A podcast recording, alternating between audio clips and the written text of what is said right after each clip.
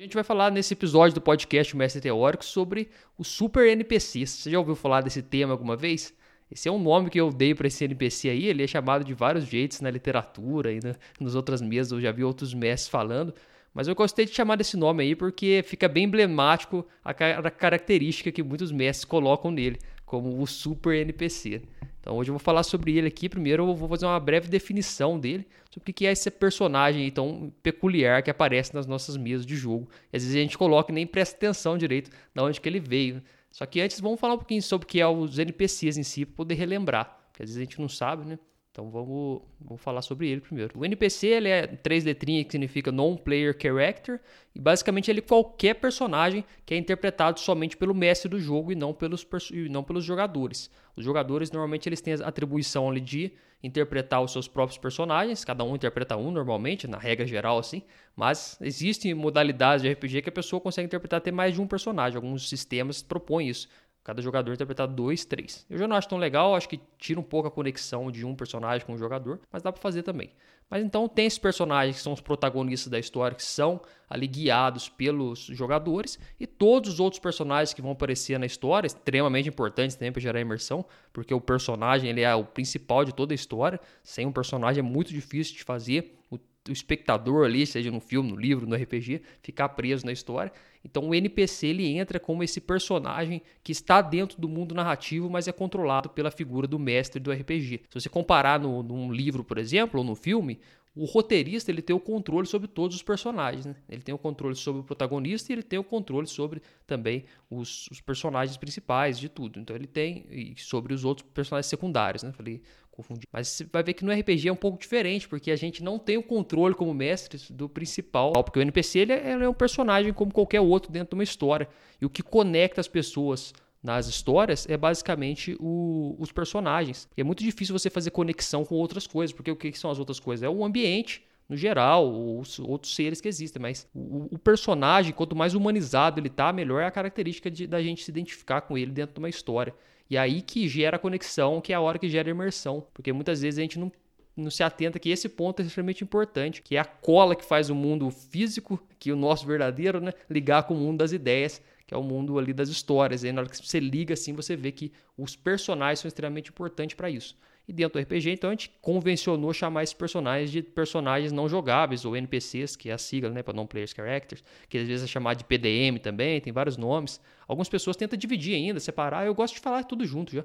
É tudo NPC e pronto, que aí não tem, não tem erro. Então, quando a gente pensa em NPCs, então, esse tipo de personagem, eles têm várias características dentro deles, esses personagens NPCs que são mais participantes dentro da história e outros que são menos participantes, a gente vai notar isso. É, participantes no sentido que estão mais ali em cena. Né? Quando você pensa que você, na hora que você está narrando RPG, é como se você estivesse com a câmera filmando um determinado espaço e tempo dentro da narrativa. Então, quando você está com essa câmera mostrando a imagem ali, você pode ter personagens sob o seu controle participando mais ou menos daquelas cenas. Aí depende, varia muito de acordo com o NPC que você vai colocar. E tem toda uma, uma teoria, digamos, em cima disso que a gente pode trabalhar também em episódios mais específicos. Mas aqui a gente vai, como a gente vai falar hoje sobre esse NPC peculiar que é um dos tipos, né? Existem NPCs de vários tipos. Então a gente vai colocar esse aí bem específico, que é o super NPC, que ele pode ser um grande problema na sua mesa, porque ele tem uma capacidade gigantesca de quebrar a imersão da mesa por conta do, da tensão que gera no ambiente fora da história, inclusive. Não é nem no ambiente dentro da história. Isso que é interessante. Esse, esse super NPC ele gera uma tensão que não é dentro da aventura, ele gera uma tensão entre os jogadores da mesa, porque ele entra muitas vezes competindo com o papel de protagonismo dos personagens principais ali que são controlados pelos jogadores. E quando isso acontece, os jogadores meio que até inconscientemente sentem isso e começam a se sentir mal por conta disso, que eles não estão tendo tão, tanto brilho assim por conta do super NPC que está ali. Essa revisão de NPC é bem importante para poder fixar o que, que é, o que, que não é, para quem ainda tem alguma dúvida de como é que usa e qual é a importância deles na narrativa. Essa aí basicamente é a principal coisa que a gente tem que se atentar na hora de colocar os NPCs nas nossas mesas. E o NPC também ele tem essa característica de ser controlado pelo mestre, então o que acontece? O mestre ele tem total liberdade criativa sobre o mundo quando você para para pensar. É realmente o deus daquele mundo. Às vezes tem essa piada do, do deus do RPG, né? mas o mestre ele é realmente o deus do, do RPG que você está mestrando. Porque você tem a capacidade de criar e destruir coisas instantaneamente. Não tem como você evitar isso. Porque é, o papel do mestre é exatamente isso: é criar e, e, isso é legal. Isso aí que é massa. Isso aí que a gente gosta, né? De criar coisas, destruir coisas dentro da história. Mas se você coloca esse poder muito evidente ou muito forte, assim, sem uma lógica ou sem uma também uma palavra mais técnica, uma verossimilhança dentro da sua história, você corre um certo risco de quebrar a imersão por conta disso. E o que é esse poder que eu falo, assim? Essa criação mesmo de, de coisas, de NPCs, de locais, de cenas que vão acontecer. E a verossimilhança, explicando um pouquinho mais, é que assim, as coisas no RPG, elas não necessariamente precisam fazer sentido no mundo real. Então você não precisa que as coisas façam sentido fora do RPG. Por exemplo, um cavalo voando, sem asas, sem nada, isso não faz sentido no nosso mundo real. Porém, dentro da sua história, as coisas precisam fazer sentido. Dentro da, da realidade que você colocou ali. Então, se você coloca que cavalos podem voar sem asas, que no caso, mesmo com asas, não existe aqui na, no, na vida real, né? Mas se você coloca isso, você vai ver que isso é muito importante, você manter essa estrutura durante toda a narração. O que fazer para a história de um personagem não ficar colado no clichê básico? Oh, essa é boa também essa pergunta, hein? Vou responder ela mais daqui a pouco, o, o Luigi. Daqui a pouco eu solto ela aqui também para conversar sobre ela no meio aqui, porque vai ser importante também. Porque a gente nesse episódio que vai ser bom, porque a gente vai falar sobre meio que dois aspectos. A gente vai acabar falando sobre dois. O primeiro deles é sobre o super NPC, e só que tem uma linha tênue entre o super NPC e o NPC basicão clichê. Então tem é, o NPC ideal, digamos assim, ele está ele tá numa linha entre um super NPC e entre um NPC basicão clichê. Então é até bom essa pergunta sua aí, que aí vou, você, a gente vai poder trabalhar com isso e, e encontrar esse personagem no meio aí. Então a gente fez essa, essa visão geral sobre o que é o NPC, né? Relembrando, claro que tem muito mais coisa para falar. Inclusive, se você está ouvindo aí o podcast Mestre Teórico, tem um episódio aqui sobre inteiro já sobre NPCs, como é que você faz para poder criar NPCs memoráveis, que tem uma característica muito interessante também. Eu já falei também no post já no, no conteúdo sobre uma fórmula de você criar NPCs que você consegue criar, inclusive, improvisados, que você coloca ali vestimentas, coloca vícios de linguagem, alguma coisa do tipo, coloca algum, traje, algum trejeito desse NPC que você torna ele bem mais marcante. Tem todo esse conteúdo já publicado lá no feed, se você quiser relembrar ou ouvir de novo, como criar NPCs memoráveis no episódio lá do podcast mais teórico. Mas aqui a gente vai falar então sobre esse tipo específico aqui, que é o super NPC. Então o que é o super, a palavra super? Como eu gosto sempre de definir, né? Se tem duas palavras, eu defino cada uma delas para a gente poder entender. O super quer dizer que ele é uma coisa suprema, uma coisa coisa mais forte do que o comum, uma coisa que se excede a, média ali da sua aventura. E o, o, grande problema do Super NPC é que ele compete com os personagens dos jogadores no brilho. E o que, que é esse Super NPC? É aquele NPC que você, como mestre, cria e aí você coloca ele para poder fazer muitas coisas importantes dentro da história ou mesmo coisas que somente ele consegue fazer dentro da aventura. Isso aí é um problema gigantesco dentro da, da, da sua mesa, porque se você coloca o NPC para ter mais brilho do que os personagens dos jogadores por um longo período de tempo, pode ser uma cena ou outra, até entendo, mas por um longo período de tempo você começa a querer jogar um, um sozinho ali o, o RPG. O brother mandou até Beholden, um super NPC, né? É, essa que é a questão também. O, o, super, essa questão do super não é nem no nível de poder desse, desse monstro, desse NPC. É mais na questão do, do quanto ele é capaz de fazer coisas dentro da aventura. Não só do poderzão dele, pode ser um, um inimigo super poderoso. Mas se durante uma cena os personagens conseguirem sobrepor ele com seus próprios brilhos, então ele não se torna um super NPC necessariamente. O super NPC, ele tá mais no sentido de ele ser aquele cara que é meio que invencível, que é o, o NPC queridinho do mestre, né? Digamos, tem gente que fala chama ele assim também. É o NPC que o mestre coloca embaixo do braço assim e não, e não quer soltar. É o personagem dele favorito ali, que ele vai cuidar e morre todo mundo do grupo e fica ele vivo. E aí, isso aí é o grande problema das mesas, porque eu já vejo isso acontecendo muito. Primeira coisa, qual é o primeiro motivo que acontece isso? É que o mestre, muitas vezes inexperiente, ele tem uma sensação ainda, e isso aí é normal acontecer, de que o RPG é um, um jogo contra um ou outro. É um jogo de jogador contra mestre. Então, o mestre ele tem aquela mentalidade de que ele tem que vencer os jogadores de alguma forma. Às vezes não diretamente, mas que ele tem que vencer de alguma forma, ter um brilho maior na história para poder vencer o jogo. Um negócio meio que traz uma herança de outros tipos de jogos. E aí quando você pega o Super NPC, muitas vezes ele é reflexo disso. O mestre vai lá e faz um personagem coloca ali um monte de energia dele para poder fazer aquele personagem único e, e heróico e não sei o que, imortal e fodão. E aí esquece um pouco da, da premissa do RPG, que é o jogo é construído totalmente em volta dos personagens dos jogadores. É né? um jogo voltado para o IED, claro. Existem vários modos de criar RPG, como eu sempre falo aqui, mas a gente fala que isso é um jogo voltado para o IED, que é voltado para imersão, que gera emoções, que gera diversão. Então a imersão é o grande foco. E se você não coloca uh, toda a história circundando ali, quase que em volta dos personagens dos jogadores, você vai ver que você vai ter grandes problemas de imersão, porque o que mantém os jogadores presos, ou as pessoas dentro de, presas dentro de história, são os personagens que elas se vinculam, e aí elas realmente se enxergam. E quando você vai assistir lá uma franquia grande, vai assistir um Senhor dos Anéis lá tal, você vai assistir, você começa a se vincular com alguns personagens lá, pode ser nem pode nem ser os protagonistas principais, tipo, às vezes nem é o Frodo, mas é um, um protagonista secundário. Mas aí você começa a se identificar com aquele personagem, com as dificuldades que ele vai passando, e aí você se conecta com a história, porque se ficar só falando do mundão geral, você acaba, ah, tá legalzinho, mas nem tanto. Mas na hora que você coloca o personagem, coloca ele passando por conflitos, você meio que às vezes até se enxerga em algumas cenas daquela, e aí é muito mais interessante essa conexão dentro da história. Por isso que o Super NPC ele entra quebrando isso, roubando essa cena, por conta que ele tem basicamente cinco características únicas que fazem desse, desse personagem um super NPC. Então anota aí, eu vou falar cinco agora já para a gente poder dar um contexto maior para conversa. Se você criou já um personagem com pelo menos umas duas dessa aqui, ele já é considerado ali um super NPCzinho. Ele não chega a ser o super NPC destruidor de mesas, não. Mas se ele tiver as 5 que você já criou, tá rodando aí a sua mesa e tem um personagem com essas 5 aqui, possivelmente o, sua mesa está em grande risco de você ter problemas de imersão por conta disso. Então anota aí, eu vou falar cada um deles, explorar um pouquinho, depois a gente volta falando mais amplo. Tinha um que usava o personagem principal dele para resolver tudo nas sessões que ele mestrava. Ele desvendava os próprios enigmas, ele dava as ordens para os outros jogadores, ele enfrentava o vilão principal sozinho. Exatamente, Leandro. Você tá, já pegou o jeito aí de como é que é a característica do do NPC aí, geral. é, é, nesse, é nesse sentido mesmo aí, o, o Leandro, que você colocou no chat aí do YouTube. Então eu vou falar agora cinco características desse super NPC para você anotar aí. Pegou o caderninho? Anota aí. Anota um papel aí. A primeira coisa, ele sabe todas as pistas de qualquer mistério. Isso aí tem muito relacionado ao que o, Leandro acabou de mandar ali, né? O personagem do mestre resolvia todos os enigmas que tinha isso aí acontece mais frequente do que a gente imagina. Às vezes, pô, às vezes você fica pensando até que é meio. Pô, não tem. Será que alguém faz isso mesmo? Não é possível que uma pessoa faz isso aí. E faz, cara. O problema é que faz.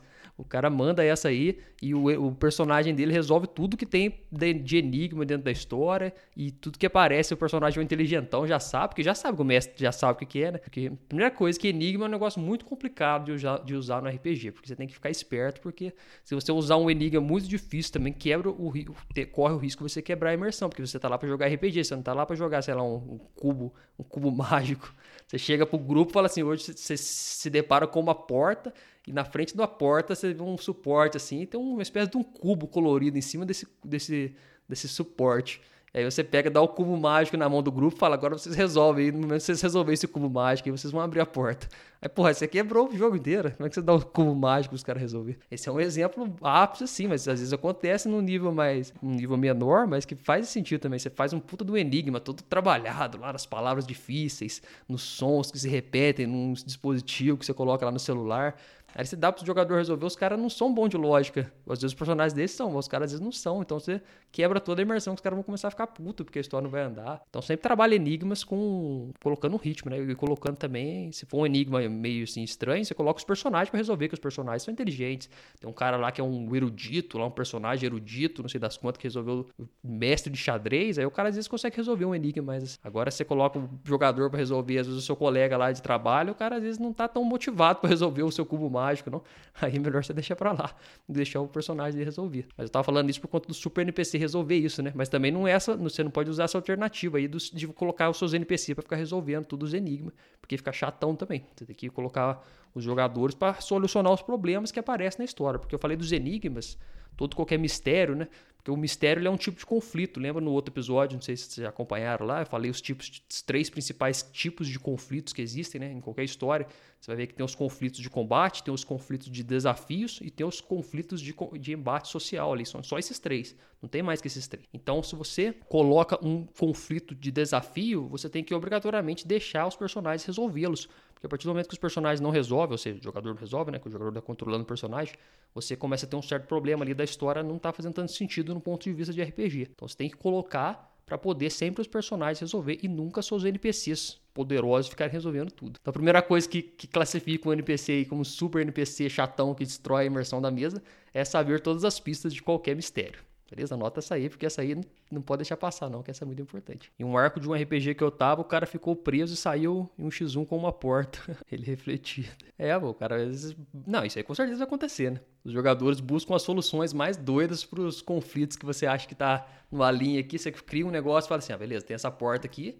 Aí embaixo dessa porta tem um dispositivo aqui, uma cordinha que o cara puxar ele abre o teto e do teto cai um bicho. Você pensa isso, tá? Beleza, facinho. Pô, tem uma corda aqui brilhando aqui, os caras vão puxar essa corda. Aí você chega na hora de jogar, o cara só vem, mete o pé na porta, não dá nem pra nada. Totalmente diferente. Porque assim, a beleza da RPG é exatamente essa. Tem que, tem que realmente deixar rolar ali o, que os jogadores quiserem fazer. Né? E aí o Super NPC tem as características de querer resolver tudo. Então não coloque isso nos seus NPCs. Porque o, a, ideia é você não fazer o Super NPC, tá? O Super NPC não é uma coisa boa, que tenha ficado claro isso. O NPC é uma coisa ruim no RPG. A segunda coisa é que o, ele é o único capaz de derrotar o vilão da campanha. Esse também é foda. Hum, esse aqui é dolorido, hein? Se você colocar essa aqui, você tá ferrado. Porque esse, o problema desse aqui é que normalmente não dá tempo de você corrigir mais, né? Porque ele tá derrotando o vilão da aventura.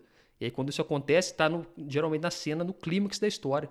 E quando você tira o clímax do poder dos jogadores e coloca no seu NPC, você tira o potencial máximo da sua história de gerar imersão, de gerar uma memória ali, porque normalmente as memórias que ficam do RPG são de cenas de alta tensão, porque as de baixa tensão nem lembra tanto. Que cena que você lembra mais do RPG? Se você parar pra pensar uma cena que vem na sua mente, você vai ver que não é uma cena de, de corriqueira de uma taverna sem acontecer nada. É uma cena de, sei lá, do taverneiro jogando o um anão por cima de uma galera e de repente cai o teto. Alguma coisa aconteceu que gerou muita tensão. Porque é essas cenas que ficam. E aí, na hora da, da cena lá, que é a máxima de tensão da sua história, que é o clímax, você coloca o NPC para resolver ela, às vezes até por um deslize seu ali por dados, alguma coisa, matou todo mundo, os personagens, ficou só o NPC para resolver o problema você quebrou a parte mais importante. E aí sua história sempre vai ser lembrada como aquela história que o NPC resolveu e os jogadores todos morreram, que é uma lembrança ruim, né? Sendo que poderia pelo menos um dos jogadores fazer um, uma cena épica e resolver aquele conflito para ser memorável desse jeito. Então lembre-se disso de não deixar o, o NPC ser o único recurso para os personagens vencer determinado vilão da campanha. E quando eu falo vilão, eu estou falando um desafio, qualquer desafio da campanha. Nunca coloque o personagem do mestre para resolver um conflito como só ele conseguisse. Porque isso aí é bem frustrante para os jogadores. Então, se você vai colocar um conflito, coloque a possibilidade dos jogadores resolverem. Não, nunca coloque só o seu NPC. Que aí, se todos os jogadores vão tentar, aí chega o seu NPC lá e resolve. Aí, se todos os jogadores vão tentar, chega o NPCzão lá de novo e resolve. Aí, aí você começa a ficar frustrado, né? Aquele NPC que atrapalha totalmente o jogo. E aí, o Super NPC tem a segunda característica que eu já falei. Espero que você tenha salvo. Então, o que, que esses dois eles meio que se relacionam, não é meio que os dois se relacionam para falar que, os, que é, não é para você colocar conflitos que os NPCs têm que resolver. Guarde essa frase que já vai ser bem forte e bem, bem melhor. E isso está muito atrelado também à terceira característica dele, que ele é mais forte, ele é mais inteligente e mais carismático que todos os outros personagens juntos do grupo.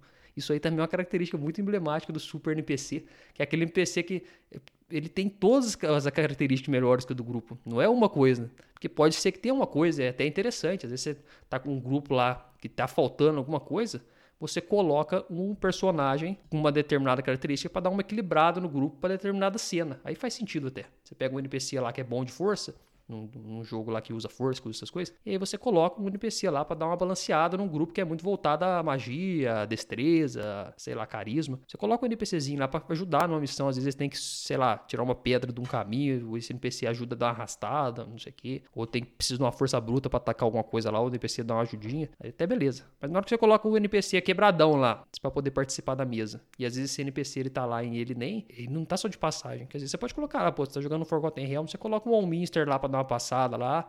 Aí beleza, aí é, é, o, é o fodão, né? Você coloca um mestre dos magos para passar lá, é uma coisa. Agora você colocar esse NPC fortão como uma coisa principal na história andando junto, aí você começou a ter problemas porque vai voltar naquilo, né? Espero que você já tenha guardado a principal lição aqui dessa questão, é de que o, o, o personagem ele fica ali focado, ele tira o brilho do, do personagem principal do jogo. Pegaram isso aqui então, galera? As três características até então? São cinco, hein? Vou falar mais duas agora ainda. São essas três aqui. Agora eu vou falar então a quarta característica desse personagem. Se vocês quiserem adicionar alguma coisa aí, manda no chat que depois eu leio. Mas eu vou falar agora da quarta característica dele, que é bem marcante, que é, é que ele nunca morre. Essa aqui é boa também, cara. Essa aqui é sensacional, na verdade. O NPC que nunca morre aparece demais nas mesas. O NPC que é aquele NPC que, pô, acontece uma desgraça na mesa, fudido. O NPC nunca morre, ele só aparece lá, ele resolve os conflitos e ainda por cima ele não morre. Ele brilha, ele aparece e do nada ele tem traz toda essa capacidade de não morrer aí pra mesa. E aí complicou demais, porque aí você tira a vulnerabilidade do, do personagem porque você tem que sempre deixar aberto essa capa, esse potencial de um personagem morrer. Porque isso aí é interessante de ter, mas ao mesmo tempo você não pode matar os personagens. E aí tem essa dos jogadores, né? Que eu tô falando. NPC você tem que matar pra caramba. Isso aí eu, eu, eu prego essa, essa linha aí de, de trabalho. Mas o, o negócio é você tem que sempre pensar que se você colocar o super NPC para nunca morrer e ele passar por situações que ele pode morrer, você começa a tirar toda a estrutura do seu mundo, do risco que tem ali das coisas acontecer, porque se um personagem não morre, quer dizer que os outros também às vezes não morrem. Então você tem que pensar sobre isso tudo. Então esse super NPC que nunca morre, ele tem também essa característica de abaixar a imersão, porque ele quebra exatamente a, a, a lógica do seu mundo, porque se acontece uma coisa muito grave e você tem, tá com aquele NPC queridinho seu ali, você acaba que não faz o. Você acaba que quebra toda essa estrutura, né? Porque o seu NPC queridinho ele atrapalha tudo acontecer ali na sua mesa. Então você tem que não ter esse NPC querido, primeira coisa, porque o NPC ele é uma ferramenta dentro do RPG. A primeira coisa que você tem que ter em mente é isso. O NPC é uma ferramenta dentro do RPG. Você tem que saber usar ele sabiamente para poder gerar imersão. É para isso que ele serve. Se você começa a pegar muito os NPCs, o que acontece? Você começa a criar o super NPC na sua mesa quase que instintivamente. Então você tem que sempre tomar cuidado para não deixar chegar nesse ponto. Por isso que você cria bastante NPCs, mata alguns para você ir acostumando, assim, calejando já, para não ficar preferido. Se você quiser ter um personagem preferido, aí é melhor você jogar o RPG mesmo, que aí você cria o seu personagem preferido. Eu sei que às vezes dá vontade, né, porque dá um puta trampa, te cria lá o backstory bonitão para cada personagem, tal, ele é tudo relacionado com o mundo, você vai criando um certo vínculo com aquele personagem, né, por conta até da, da criação, né, é uma criação sua. Mas se você começa a se apegar muito nele, ele realmente começa a gerar problemas por conta de tudo isso que a gente vem falando aqui até agora, inclusive por essa característica dele de não morrer. Então você atente muito a isso para não deixar chegar nesse ponto do personagem que você não, não morre. Por que, que ele não morre? Porque você não quer matar ele, porque você tem o controle do mundo, né? Voltando daquela questão que você é o onipotente daquele mundo. O Cleiton mandou aqui ó, no chat ó, sobre o NPC, né? ele gosta de fazer NPCs aliados para andar junto com o personagem. Em determinado momento esse NPC precisa morrer. Na né? minha turma tem o Catacor que virou lenda. Aí, ó. Exatamente, eu gosto dessa abordagem também, Cleiton. Eu gosto dessa abordagem bastante, porque essa abordagem usou o Game of Thrones, usou muito essa abordagem. Né?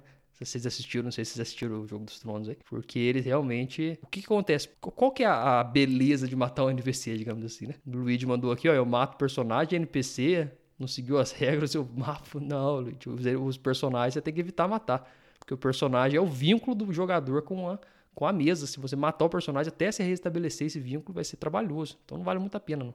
Mas NPC vale. E o, e o como eu tava falando do Game of Thrones, né, usou muito isso, que eles te davam um personagem muito bem construído, muito interessante, e aí você pô, começava a entender as motivações daquele personagem, você começava a ler tudo que, que ele queria e de repente alguma coisa muito grande no mundo você mata aquele personagem. E aí, pum, te dá aquele choque, você fala, caramba, porra, realmente o mundo é perigoso, o mundo ele tem os seus problemas e o que, que pode acontecer. Então você tem que usar esse recurso, esse recurso ele é muito bom, ele é essencial para poder gerar imersão, na verdade. Porque se você começa a tratar os NPCs com muito bonzinho ali, os personagens eles começam a não ver tanto perigo no mundo. Claro que se o seu mundo for perigoso, né? Se você tá jogando um RPG que não tem perigo no mundo, não tem por que você ficar matando NPC. Mas normalmente o perigo é porque o perigo ele gera o medo. E o medo é um dos principais sentimentos que gera imersão. São três principais, né? Eu já falei num post aqui, mas repetindo, os três principais sentimentos que geram imersão é medo, ganância e curiosidade. Então, quando você trabalha o medo, por isso que jogos de terror têm ganhado cada vez mais espaço, por conta desse medo que existe. Por isso que jogos de fantasia medieval ganham tanto espaço, que é por conta do, da característica de buscar fortuna, né? O personagem sempre crescendo, ganhando riqueza, ganhando itens.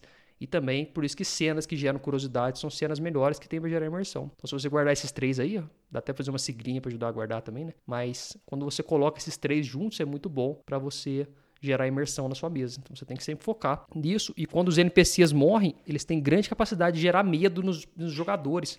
Porque eles, não medo assim, né? aquele medo, medo, medo do cara ficar, mas o medo da realidade do seu mundo. Então eles, os personagens sentem, sentem medo e os jogadores sentem por tabela ali também. O RPG tem essa característica de passar essa informação. E aí você tem que colocar esse tipo de cena para dar esse choque. E se o seu super NPC não tiver chance dele morrer, aí pode ser que dê problema nesse ponto importantíssimo dentro da sua história. É aquele que só dá suporte apenas? Então, Luigi, nem tanto. O suporte que você fala nos combates depende. Porque a grande questão é que o NPC ele não pode ter mais brilho do que o jogador em cenas importantes de conflito. Então você tem que parar para pensar nisso. Se o NPC ficar muito secundário também, às vezes ele também até perca o seu propósito na cena. Né? Ele tem que ter um propósito de encaixar a visão de mundo dentro da, da sua mesa. Então o NPC ele também tem esse papel de transferir essa visão. Ele é, é um novo ponto de vista dentro da história. Porque quando você está narrando com um NPC, você está narrando com um narrador que é chamado narrador personagem, né? Você está narrando o jogo de uma voz que não é a voz onisciente do mundo, né? Que é a voz do narrador onisciente. Então, quando você está falando lá que o tempo fechou e você viu que começou a chover, garoar e raios no céu mostravam um grande rosto saindo do meio das profundezas das trevas do céu. E aí você está narrando com a voz do, do, narrador onisciente nesse ponto. Aí você muda e fala assim, e aí eu olho para o céu, então eu vejo, vocês viram que está se aproximando lá do, do, horizonte, está vindo um grande monstro que está saindo de dentro das nuvens. Aí você mudou, você está falando com a voz do narrador personagem, que é um personagem que está falando. Aí muda o ponto de vista na história, é muito interessante você trabalhando, fazer esse joguinho nos dois, né? O Leandro falou que gosta de ter um NPC infiltrado no grupo, sim, NPCzinho infiltrado também é interessante. Mas você fala NPC infiltrado ruim, né? Aquele NPC traidor clássico, aquele NPC que trai o grupo, que é bom pra caramba também. Esse é bom também. Ele vai acompanhando, parece que é bonzinho, de repente vai trai o grupo, rouba as coisas do grupo, ou entrega o grupo para alguma coisa. O Cleito falando um pouco aqui sobre o NPC morrer, né? Cria um apelo emocional com os jogadores, aí você vincula a morte dele com o objetivo da história. Exatamente, eu também gosto de trabalhar bastante nessa linha. Cleito é mais ou menos nessa linha mesmo. E o mundo real em si também, o João mandou aqui, ó, tá numa fase de super NPCs em filmes, animes e jogos. Por isso os novos meses geralmente tendem a criar esse tipo de personagem. É verdade, é mesmo, não tinha pensado nisso. Mas é verdade, isso é incentivo mesmo. Os personagens sempre quebradão, né? É sempre personagem imortal, morre e volta. Só que tinha isso um pouco antes também, né? O Goku da vida.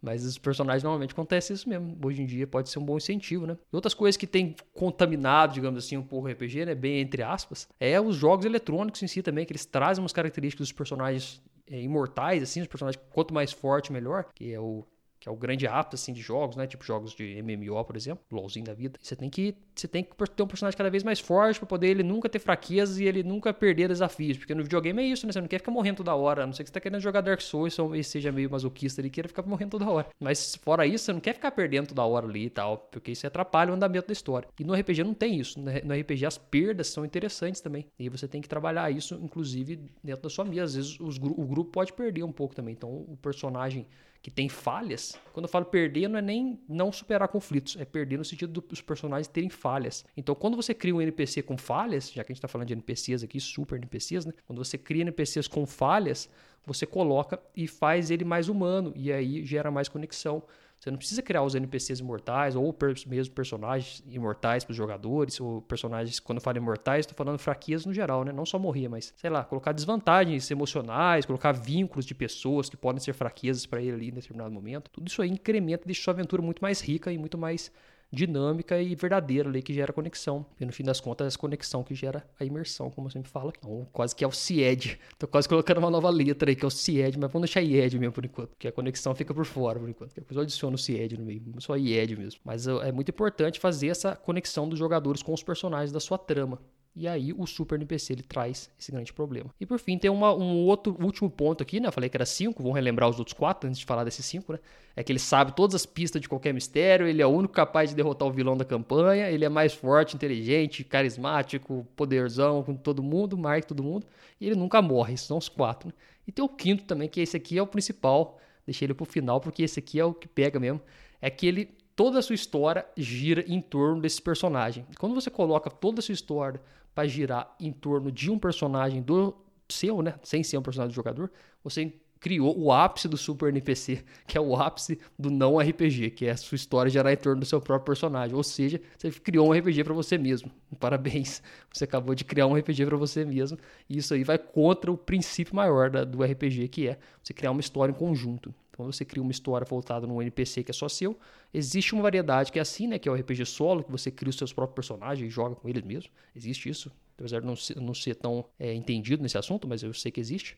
Mas o RPG que a gente fala aqui é o RPG de construção de história em, em grupo. Então, quando você faz isso, você tem grandes problemas de fazer história interessante para todos os jogadores, porque o, o, protagonismo dentro do seu próprio NPC ele gera grandes problemas de imersão por conta que tira a única coisa que faz a motivação dos jogadores jogar, né? No fim das contas, é os personagens deles e, e toda a história que vai construído, que é o que faz eles ali ter aquele ímpeto de participar de todas as sessões, pra ver o que vai acontecer com o personagem, tudo. Se você pegar uns, um jogador muito avançado de world building ou mestres de muito tempo, eles podem até gostar um pouco de ver o mundo sendo criado por conta própria, fora dos personagens. Mas é muito difícil, 99% dos jogadores vai gostar de ver os seus personagens ali na ativa e participando da história, gerando em torno deles. Inclusive, a gente, eu, eu gosto de falar bastante da criação criação da história, né, no modelo um pouco diferente, que é você criar os personagens, depois você cria a aventura que vai gerar em volta dos personagens, para você não ficar focado ali na, na aventura e esquecer o propósito de cada um dos personagens. Isso aí é um modelo um pouco mais antigo de RPG, que existe ainda hoje em dia,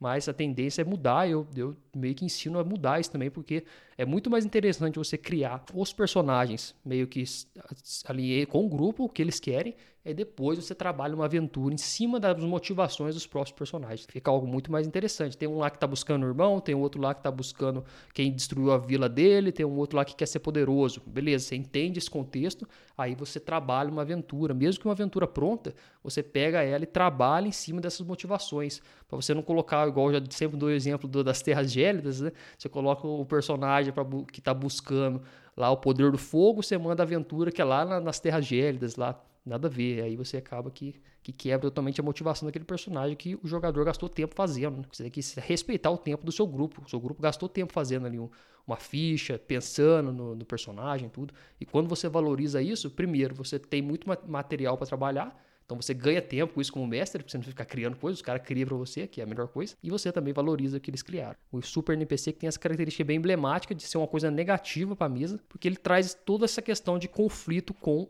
a parte mais importante que a gente acha que é a história, né? Eu penso assim, imagino que vocês acompanham aqui também, vocês têm essa visão também da importância da história dentro de um jogo de RPG. Porque a história não é importante em todos os jogos, a gente tem que pensar nisso. Você vai jogar um Tetris, não tem história, você vai jogar um xadrez, não importa, jogos de tabuleiro no geral. Mas o RPG ele é um jogo que ele tem essa capacidade de trabalhar a história, e aí é muito bom você trabalhar para poder ter jogos cada vez melhores. Né? E assim você vai jogando sempre. Por quê? Porque você vai gerando imersão e o grupo vai cada vez participando mais. Para esse episódio do podcast, mas eu acho que foi bastante conteúdo aqui. Deu para poder aprofundar bastante nessa característica do NPCzão e o super NPC que faz os o terror da sua mesa, que eu espero que depois dessa, dessa discu longa discussão aqui você não coloque ele na sua mesa. Lembrar sempre de colocar NPCs, claro, NPCs são extremamente importantes, mas distribuir bem os cargos ali dentro dos NPCs para eles não roubar a cena e não tirar o brilho dos personagens jogadores, que são os mais importantes. Se estiver ouvindo pelo Spotify, não esqueça de deixar lá uma, uma avaliação, que agora o Spotify tem como avaliar, né? Deixa uma avaliaçãozinha lá para poder dar uma força no podcast, o podcast ganhar um pouco mais de visibilidade. Inclusive, o,